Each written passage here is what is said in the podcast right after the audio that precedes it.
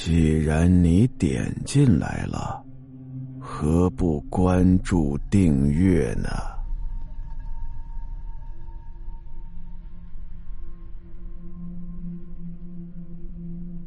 正在李明想着的时候，宿舍的大门打开了，在昏暗的灯光底下，看到了圆圆老师和一个男的走了出来。李明突然就觉得这男的的身影好熟悉呀，和一般的犯罪分子的身影怎么那么像呢？李明远远的跟着这两个熟悉的身影，借着明亮的月光。可以看到两人依偎着，向着远方走去。两人是越走越远，越走越偏，周围可没什么人了。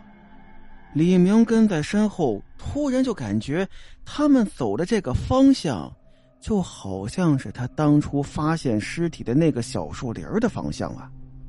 再往前走，李明就不敢跟了，这地方实在太偏了，他就一个人。真要出点事儿，他一个人可斗不过俩呀。李明远远的看着两人越走越远，他听不到前头两人的声音，也看不到他们两人在干什么。李明最后就心惊胆战的回来了。而到了第二天，圆圆老师呢，还是像平常一样过来上课，而李明的心思呢，已经不在课堂上了。下午旷了课。早早就回家了。回家之后啊，拿了一把水果刀。晚上的时候，又回到了宿舍墙外边的土坡上，心想着，如果还是和昨天一样的话，自己拿着武器，怎么着也得跟着他们多走几步，听听他们到底在干什么。果不其然呐，和昨天晚上一样，那两个人晚上又出来了。而这次李明是有备而来，下定决心是一跟到底。走着走着呀，还真就跟那两个人进小树林了。进了树林之后啊，李明发现原来是圆圆老师和她男朋友，现在还多一个人，而且呀，他还能明显的听到有两个男人正在争吵。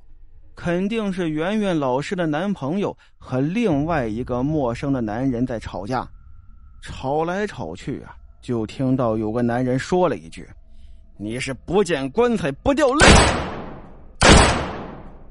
接着传来了几声枪响，李明吓了一跳啊，赶紧就往回跑，跑出树林之外，又去报案了。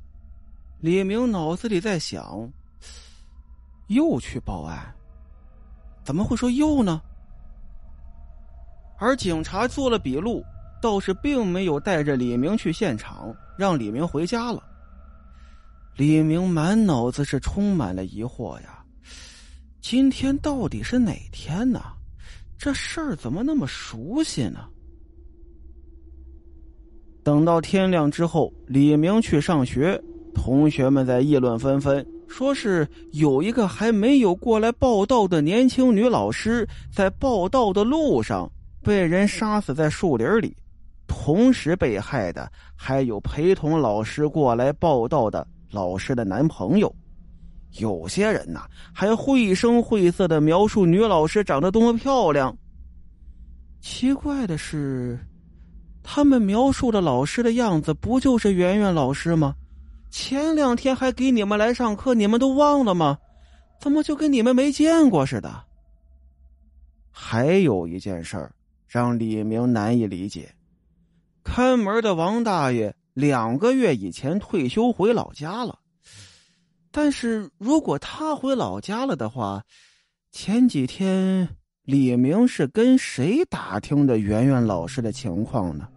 李明现在满脑子是一团浆糊，根本想不清楚到底怎么回事大概又过了两个月吧，案子破了，女尸就是圆圆，省师范学院毕业的年轻女老师，他的确是有个双胞胎妹妹在医院工作。听说他姐姐遇害之后啊，芳芳就病倒住院了。从那以后啊，他根本就没有到过这里。圆圆在读大学的时候呢，许多男同学都在追她，其中有一个是市长的儿子，仗着父亲的权力啊，是胡作非为。他对圆圆是死缠烂打呀，但是圆圆根本就不喜欢他。为了摆脱他，主动要求分配到李明所在的这个城市教学。结果呢，那市长的儿子还是跟着他来了。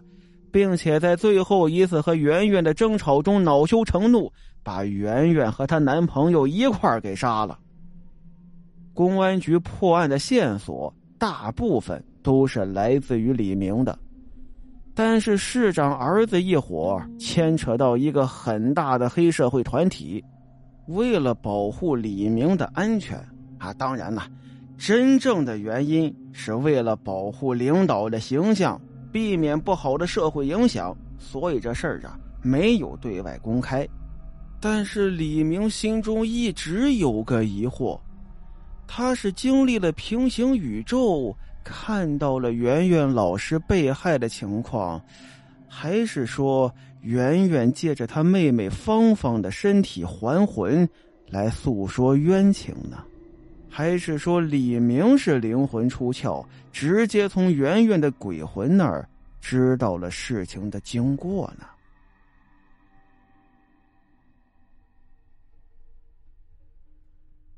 好了，今天的故事到这儿，咱们下集再见。